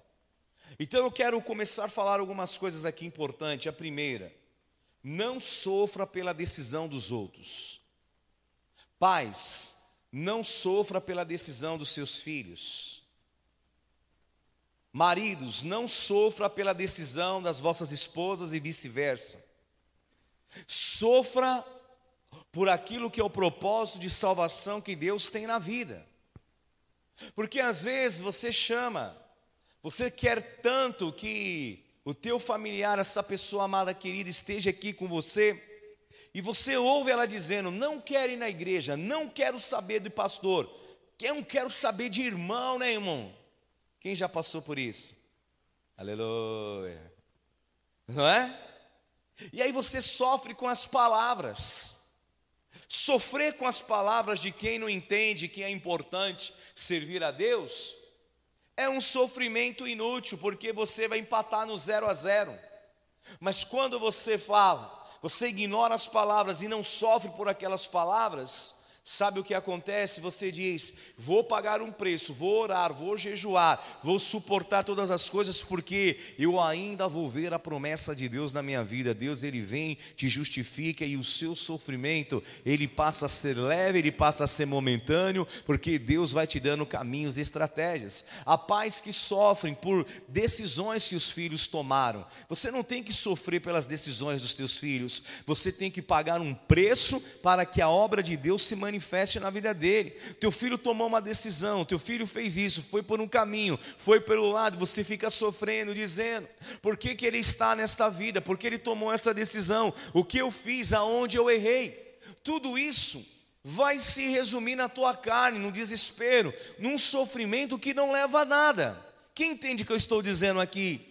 Você não pode sofrer pela decisão alheia. Você precisa pagar um preço e dizer: Eu vou pagar um preço, vou sofrer na minha carne, mas vou ver a obra de Deus se cumprindo. Eu vou fechar os meus ouvidos. A palavra de quem não entende o que é o poder de Deus, aquele que não entende o que é a casa de Deus, não vão mais me machucar, porque Deus vai blindar o meu coração e eu vou vencer a dor em nome de Jesus. Isaías ele fala, glória a Deus, ó. Eliezer aí, ó, aleluia. Amém. Isaías ele fala que o castigo que nos traz a paz estava sobre quem? Jesus. O castigo que me traz a paz estava sobre Cristo. Então, eu posso enfrentar lutas, eu posso passar por momentos de dores e sofrimento, mas eu posso vencer tudo isso com paz. E como isso acontece? Filipenses capítulo 4, verso 12. Aprendi a estar contente em toda e qualquer situação, tanto sei estar humilhado. Quem já foi humilhado aqui? Quem já foi honrado? E tudo e todas as coisas e circunstâncias eu tenho experiência. Paulo dizendo: já passei por todas elas tanto em fartura como em fome, assim em abundância e escassez. Leia o 13 comigo. Mas tudo eu posso naquele que me fortalece. E aqui está um segredo. Eu quero falar três coisas importantes aqui nessa noite. E aqui está a primeira: para que nós possamos viver uma vida e nos livrarmos de todas as dores que o inimigo quer impor sobre nós, só existe um caminho, Jesus. Porque Paulo lhe diz: tudo posso naquele que me fortalece. O salmista fala: ainda que eu ande pelo vale da sombra da morte, não temerei mal algum, porque a tua vara e o teu cajado me consolam. Então, a dor é inevitável. A humilhação muitas vezes pode ser inevitável. O desprezo, a traição pode ser inevitável. Mas Paulo compreendeu tudo isso e ele diz: se eu for buscar em mim, se eu for buscar nas pessoas a compreensão, se eu for pedir e aguardar que as pessoas não me firam, não me machuquem, não vai adiantar. Mas se eu passar por tudo isso, há alguém que pode curar as minhas dores, há alguém que pode me amparar, há alguém que pode me colocar nos braços e me ajudar, e tudo eu posso naquele que me fortalece. Te machucar, te humilharam, te desprezaram, te deixaram de lado, você recebeu um diagnóstico, há uma enfermidade no teu corpo que você está lutando, mas eu quero te dizer: a dor não vai te vencer, porque você tudo pode naquele que te fortalece, em nome de Jesus. E para as dores que o inimigo quis causar na tua vida, eu quero te dizer: há uma força de Deus que você ainda não conhece, e Deus vai te colocar de pé Deus vai te levantar, Deus vai mudar a tua história e você vai viver um tempo, porque você vai vencer a dor em nome de Jesus. Cristo venceu a dor na cruz e ele colocou debaixo dos teus pés e deu autoridade à igreja, e você vai vencer as dores em nome de Jesus. Amém? Receba no teu espírito essa palavra. Olha, às vezes as pessoas elas querem suprimir o choro. Às vezes nós queremos esconder que a saudade dói. Às vezes nós queremos mentir para nós mesmos, talvez para fazer para não deixar com quem está ao nosso redor seja atingido pela dor que nós estamos enfrentando.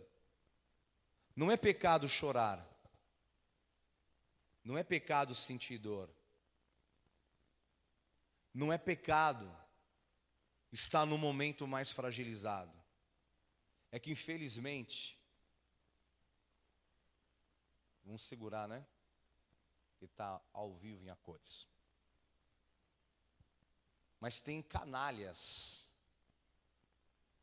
que falam: você é servo de Deus, você não pode passar por isso. A gente que tem pessoas que acham que se passar por um momento difícil é pecado. Não foi isso que os religiosos nos dias de Jesus falaram? Quem pecou para que nascesse deficiente? Porque as pessoas, foi o que eu falei aqui para o Bruno, as pessoas são cruéis. As pessoas são cruéis. E a, a maior crueldade que existe é quando as pessoas praticam crueldade para se sentirem melhores. E elas precisam humilhar os outros para se sentir melhor. Tem pessoas que deitam tranquilamente, sabendo que prejudicou o outro, né? que humilhou o outro. Por isso que Paulo fala: eu tenho experiência em tudo, com falsos irmãos, com pessoas que me traíram, com aqueles que me machucaram, quando eu fui fustigado, quando eu fui açoitado, humilhado, quando eu sofri. Por quê? Porque ele venceu a dor. Ele entendeu o poder de Deus que vence a dor. Então, reconhecer dos momentos difíceis de dificuldade é necessário. Porque quando você não entende que a dor também pode ser um processo pelo qual você está sendo preparado para ter um novo nível de maturidade, quem aqui não acordou para a vida depois que passou por um momento de enfermidade? Quem aqui não acordou para algumas coisas, para a realidade depois que passou por algumas situações? Tem pessoas que só despertam quando dói, irmão. Meu pai dizia, e alguns pais também sábios aqui, como de vocês, eu acho que eles fizeram todos a mesma escola, da sabedoria da vida, que diz assim: você vai dar valor quando pesar no teu quem ouviu isso aqui já? Quem aqui teus pais falou quando pesar no teu, quando doer no teu bolso, você vai dar valor? Já ouviram isso? É a mesma escola. É a escola da rua direita da sabedoria da vida. Porque isso é verdade. Pessoas despertam quando dói no bolso. As pessoas despertam quando ela entende que é a última oportunidade da vida dela. Então a dor também na perspectiva da palavra que fala em Romanos que tudo coopera para o nosso bem, está dizendo que mesmo que seja uma dor, se ela tem um propósito de te fazer melhor, mais consciente, não é o diabo. Não é o diabo. Cristo na cruz do Calvário, irmão, será que não doeu a cruz? Será que não doeu a coroa de espinhos? Os cravos nas mãos? Doeu. E doeu muito. Mas havia um propósito superior. E todos queriam que Cristo evitasse a dor. Mas o segredo era vencer aquela dor. E a nossa oração, ela é até condicionada pela nossa alma, dizendo: Jesus ensinou a orar dizendo: Pai, não nos deixei cair em tentação. Mas muitos de nós oramos dizendo: Senhor, não me deixe passar pela dor. Jesus não te ensinou isso. Ele nos ensinou a orar para que não caiamos em tentação. Mas Ele pede: livra-nos do, do mal, livra-nos da dor, livra-nos do sofrimento. Mas o sofrimento, ele é real, é ou não é real? Quem está sofrendo aqui? Só quem é liberto vai ter coragem para levantar a mão. Nós estamos sofrendo, irmão. É mais de um ano de pandemia. Se você não está sofrendo, você está alienado a tudo que está vivendo. Se, você, se o teu emprego foi preservado, se você não perdeu ninguém da tua família, Seja grato. Se você não passou pelo Covid, irmãos, aqui ó, eu não sou super-homem. Eu tenho sequelas do Covid, eu e a pastora na nossa vida até hoje. Temos um ano que fomos infectados. Tenho sequela até hoje. Eu brincava aqui pela manhã. A perda da memória recente. Eu olhei para uma pessoa e falei, como é que é teu nome mesmo aqui no culto? É, você também perdeu a memória também? Eu, eu quase todo dia. É. Dores, cansaço, dores na junta. Quase que a pastora me junta. Não é? Mas a grande bênção é que eu aprendi nesse tempo o que Paulo fala aqui, tudo posso em Deus que me fortalece. Esse é o contexto. Paulo enfrentou tudo, todas as dificuldades. Agora eu te pergunto: e quando acontece algo no teu casamento que não estava no plano? Quando acontece algo na tua família que não fazia parte do teu plano? Quando a enfermidade não faz parte dos teus planos? Quando uma contaminação, uma pandemia não faz parte dos teus planos? Quando uma separação não faz parte do plano? Quando uma traição não faz parte do plano? Quando o diagnóstico médico de uma enfermidade crônica não faz parte do plano? Aquela, aquela concepção de servir a Deus, que Deus está conosco até a beira da cova, ela se desmorona. E aí muitos ficam perdidos. Eu não sou o único aqui que já ouviu pessoas dizendo: Deus me abandonou. Lembra de Mara, livro de Ruth? O que ela disse, Noemi? Não sou mais Noemi, sou Mara. Porque ela disse: O Eu Shaddai. Quando ela fala o Deus Todo-Poderoso, no hebraico está escrito El Shaddai que significa o Deus, o Todo-Poderoso, o grandioso do universo, decidiu imputar em mim o sofrimento, então eu não sou mais Noemi, eu sou Mara, amargurada. Deus, o Todo-Poderoso, virou as costas para mim, está na palavra. E quando essa falsa ilusão de servir a Deus, que muitos de nós tínhamos e que muitas pessoas têm, quando isso se manifesta, a tendência é achar que estamos sozinhos, a tendência é achar que Deus nos abandonou, a tendência é achar que não vai ter mais jeito. Só que há um caminho. O caminho é você pode passar pela dor, pela luta, por tudo que te possa machucar, mas Deus vai te dar paz em tudo isso. Lembra dos cristãos? Jesus, os discípulos, Jesus crucificado. Jesus sendo crucificado, eles tinham medo da dor, medo de serem crucificados também, onde eles estavam. Judas foi trair. Pedro disse: Eu não conheço tal homem jamais estive perto dele. Mas você tem um jeito, a aparência, a forma, você fala como um deles. Jamais vi tal homem. Por que ele fez isso? Por causa do medo de sentir dor. O medo de sentir dor, ele se torna um limitador na nossa vida. E eles se refugiaram todos numa casa, se esconderam, com medo de sofrerem também a perseguição. Mas na hora que eles estavam orando e a promessa da ressurreição se cumpriu, e Cristo ressurreto passou por aquelas paredes e entrou diante deles e mostrou para Tomé as mãos furadas, o, o sinal daquela lança do seu lado.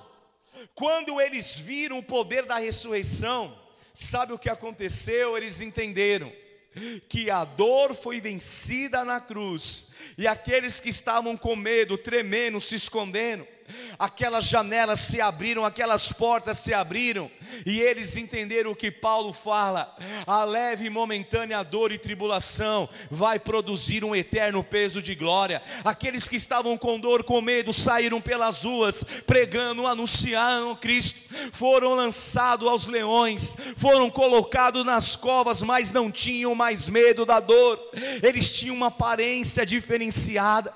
Os historiadores falam que os cristãos que foram foram lançados, eles eram devorados, mas se escutava o som dos louvores, do clamor.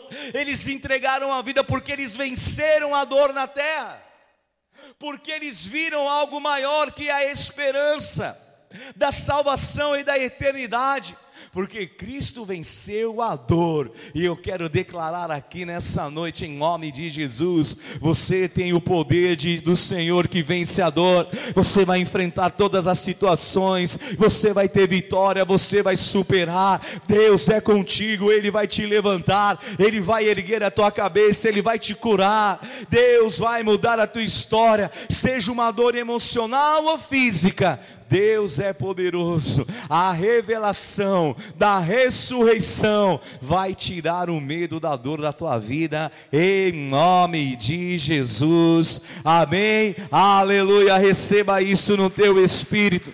Receba, receba, receba em nome de Jesus. Em nome de Jesus. Amém. Aqueles homens, agora eles não temiam mais a dor ao ponto de Pedro, quando foi crucificado, dizer: Eu não sou digno de ser crucificado como meu Senhor. Inverte essa cruz aí. Coloca, me crucifica de cabeça para baixo, porque a dor agora, irmão, eles não temiam mais a dor. O que, que é isso?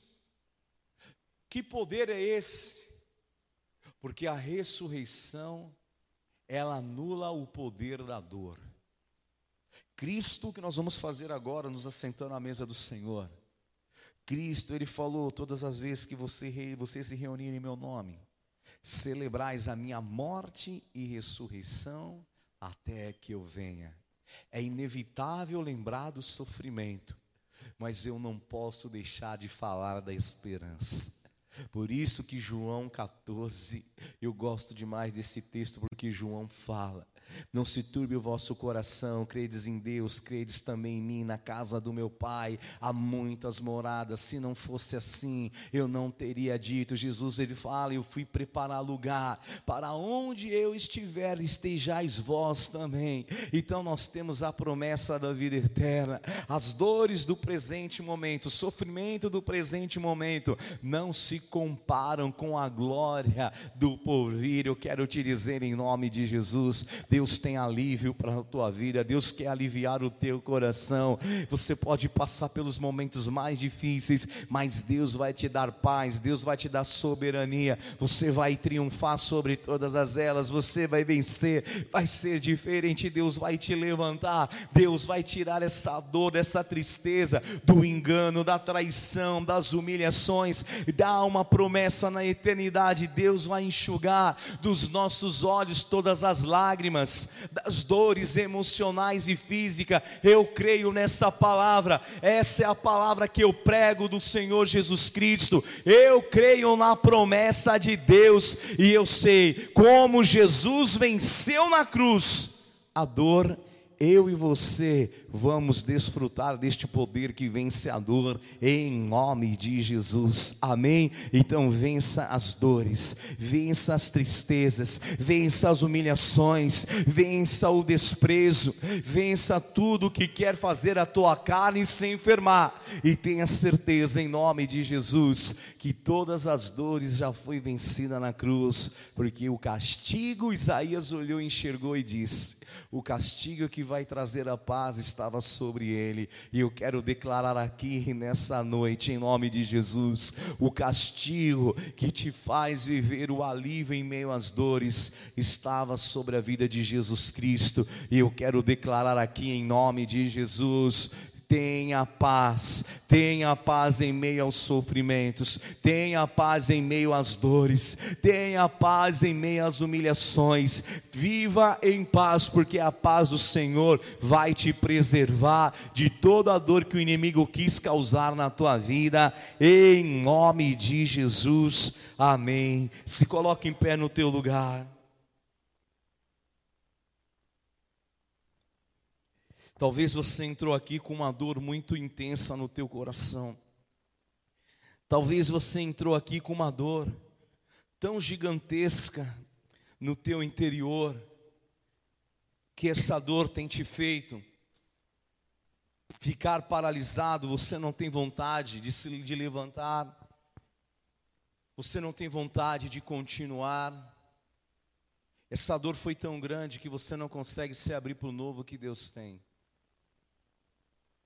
Jesus ele falou: Lembrem da minha morte, lembrem do sofrimento, mas lembrem da ressurreição. Porque o poder da ressurreição vai anular a força da dor. Eu falava aqui pela manhã,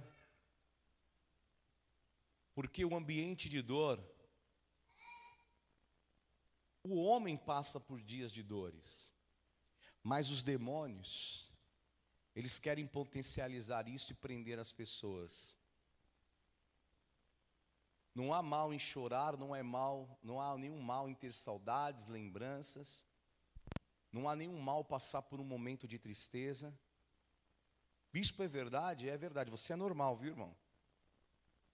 Você não é perturbado nem endemoniado porque você sente dor, porque você chora, porque você fica triste. Essa deslealdade na pregação, ela é terrível. Quem condena as pessoas por, pela sua fragilidade são monstros. Aonde está o erro então, bispo? Permanecer nesse estado. Permanecer no estado eterno de choro, aí que está o erro. Porque aí já não é mais a tua fragilidade. São demônios que vão potencializando. São demônios que vão potencializando todas as coisas. Mas hoje eu queria te convidar a colocar a mão no teu coração aqui. Eu não sei quem te feriu. Jesus, ele sabe, Paulo lhe diz: tudo posso naquele que me fortalece. O Verbo que encarnou e se fez homem, sofreu como cada um de nós, ele sabe, ele conhece o teu sofrimento. Ele passou por humilhação, ele enfrentou a dor, enfrentou a pior morte que existia na época, a morte de cruz.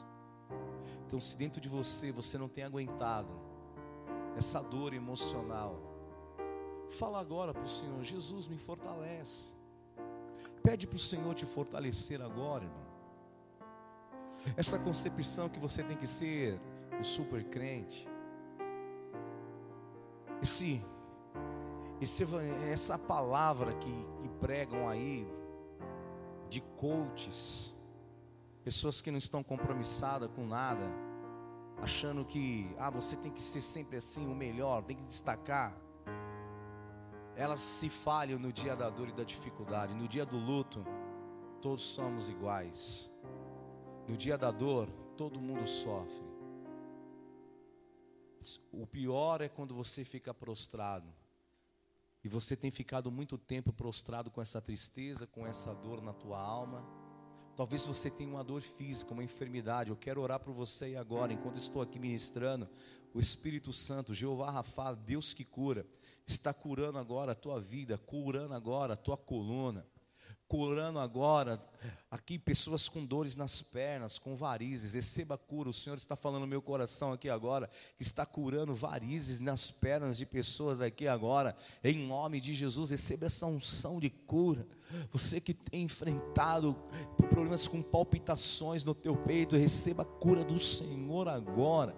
Que os caroços desapareçam, tumores desapareçam agora em nome de Jesus. Vícios, vícios de anos, que você seja curado agora dessa dependência, desse vício. Em nome de Jesus, em nome de Jesus, em nome de Jesus.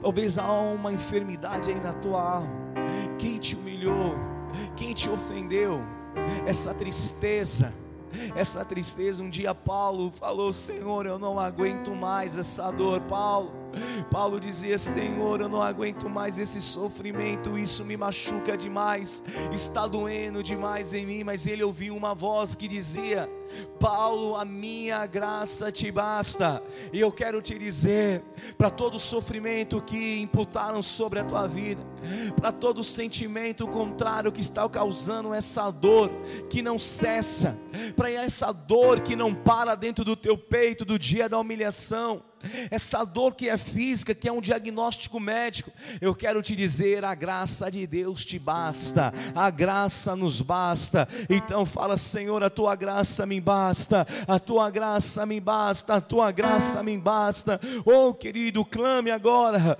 receba esse batismo da graça de Deus, porque quando essa graça está sendo derramada aqui, o Senhor está limpando os teus pulmões, o Senhor está limpando agora o teu sangue sangue, o Senhor está trazendo limpeza no teu corpo.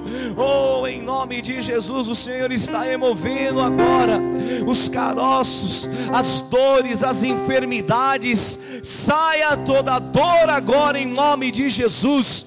A graça de Deus é suficiente. Senhor, nós nos amparamos na tua graça. A tua graça, Senhor, é o remédio que cura a nossa dor. Recaiandarabarás. Em nome de Jesus, ser curado agora. Cesse essa dor constante. Se você tem um familiar que ele sofre dores crônicas, levante a tua mão e envie essa unção de cura. Enviou a sua palavra e nos curou e nos livrou daquilo que era mortal. Arracaiandaracharabacaiandarabarás. Em nome de Jesus, em nome de Jesus, receba a unção de cura sobre a tua vida. Ser curado agora. Em nome de Jesus, recebe cura. Recebe a cura agora no seu interior. Paulo, a minha graça te basta. Ano de Paulo, a graça do Senhor vai nos curar de toda dor e toda enfermidade. Cura, Senhor, a saudade. Cura a tristeza da alma que não cessa. Cura, Senhor, em nome de Jesus. Tira, Senhor, essa depressão. Tira essa solidão. Cura, Pai. É o que eu te peço em nome de Jesus que a unção e a graça de Deus que nos cura recaia sobre nós aqui nessa noite. Que haja uma unção de cura sobre nós. Em nome de Jesus, em nome de Jesus. Aleluia. Tempo de cura, de milagres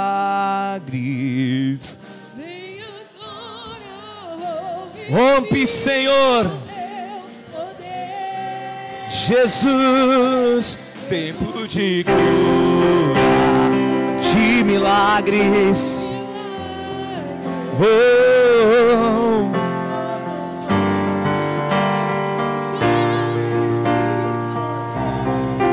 Senhor, tempo, tempo de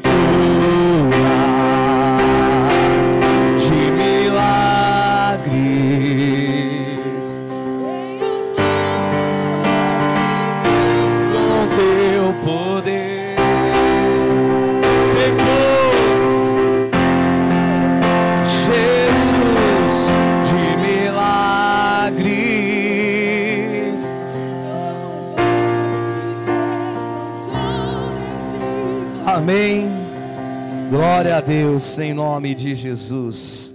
Diga assim: a graça do Senhor, ela me basta. Amém. Que a graça de Deus te cure. Que a graça de Deus alivie toda a dor. Paulo tinha um espinho na carne que doía muito. Mas o Senhor diz: A minha graça te basta. Amém? E a graça de Deus ela é incrível. Pega esse pão na sua mão, você que ainda não recebeu o kit da ceia, que você possa levantar as mãos que os oficiais, os pastores, os presbíteros vão levar até você em nome de Jesus.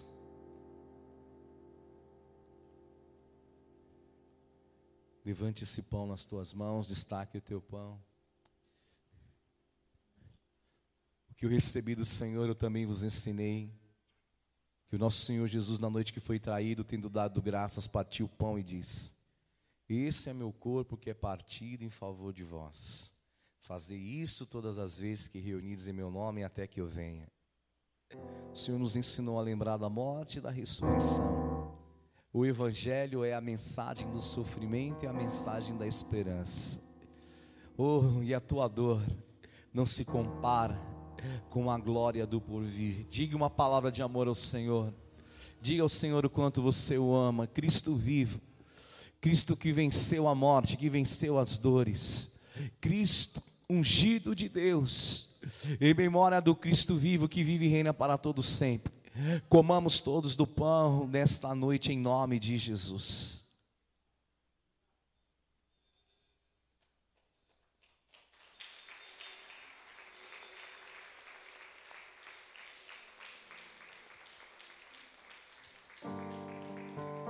Aleluia.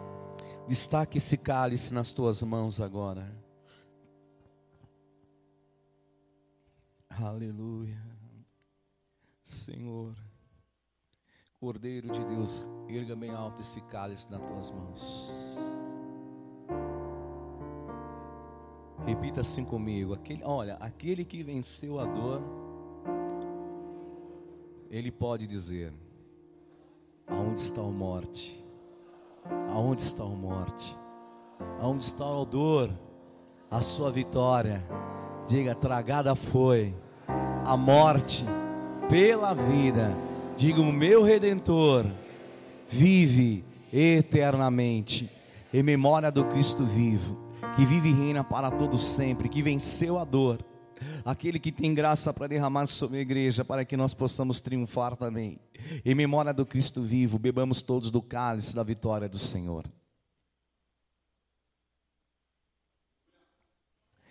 Aleluia! Glória a Deus! Jesus! Amém. Querido, pode se assentar por um instante, já estamos encerrando. Na tua lateral direita ou esquerda, há um envelope azul dos pedidos de milagres. Escreva os teus pedidos de milagres. Você que me acompanha através da, através da transmissão no YouTube, você pode enviar os teus pedidos. Escreva os teus pedidos. Envie diretamente para o meu contato, para o meu WhatsApp, que é 011 975 35 7861. Nós vamos estar, eu e a pastora Dani, nós vamos orar pelos teus pedidos. Sexta-feira eu vou estar no Monte da Fazenda, levando os teus pedidos, orando no encerramento da campanha dos Sete Montes. Então, não fique de fora, não escreva os teus pedidos. Há um QR Code na lateral direita, você pode também consagrar a tua oferta de milagres, vai ser uma grande bênção, em nome de Jesus.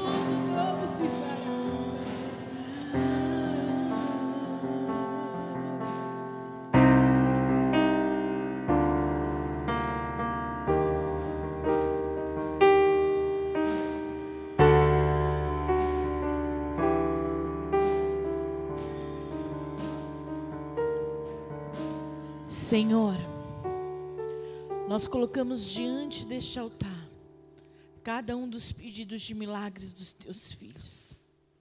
E eu declaro, Senhor, e profetizo que a cada mês, Senhor, esses pedidos vão se renovar. Porque o Senhor, Pai, vai agir em favor da tua igreja. Eu abençoo, Pai, e coloco, Pai, diante de ti, crendo no milagre, na provisão, na cura e na restauração, em nome de Jesus. Amém. Amém. Glória a Deus. Pode ser recolhidos os pedidos de milagres, em nome de Jesus. Amém. Pode ser recolhido os pedidos de milagres. Pedir que mais oficiais ajudem rapidamente recolher os pedidos. Amém. Aleluia. Vocês que vocês que nos acompanharam no YouTube, Deus abençoe cada oficial, cada membro. Deus traga cura, unção, restauração e que nesse tempo você possa viver a bênção de Deus. Então, nós vamos nos despedir agora. Pode encerrar a transmissão. Deus te abençoe em nome de Jesus. Amém. Glória a Deus. E nós que estamos aqui, vocês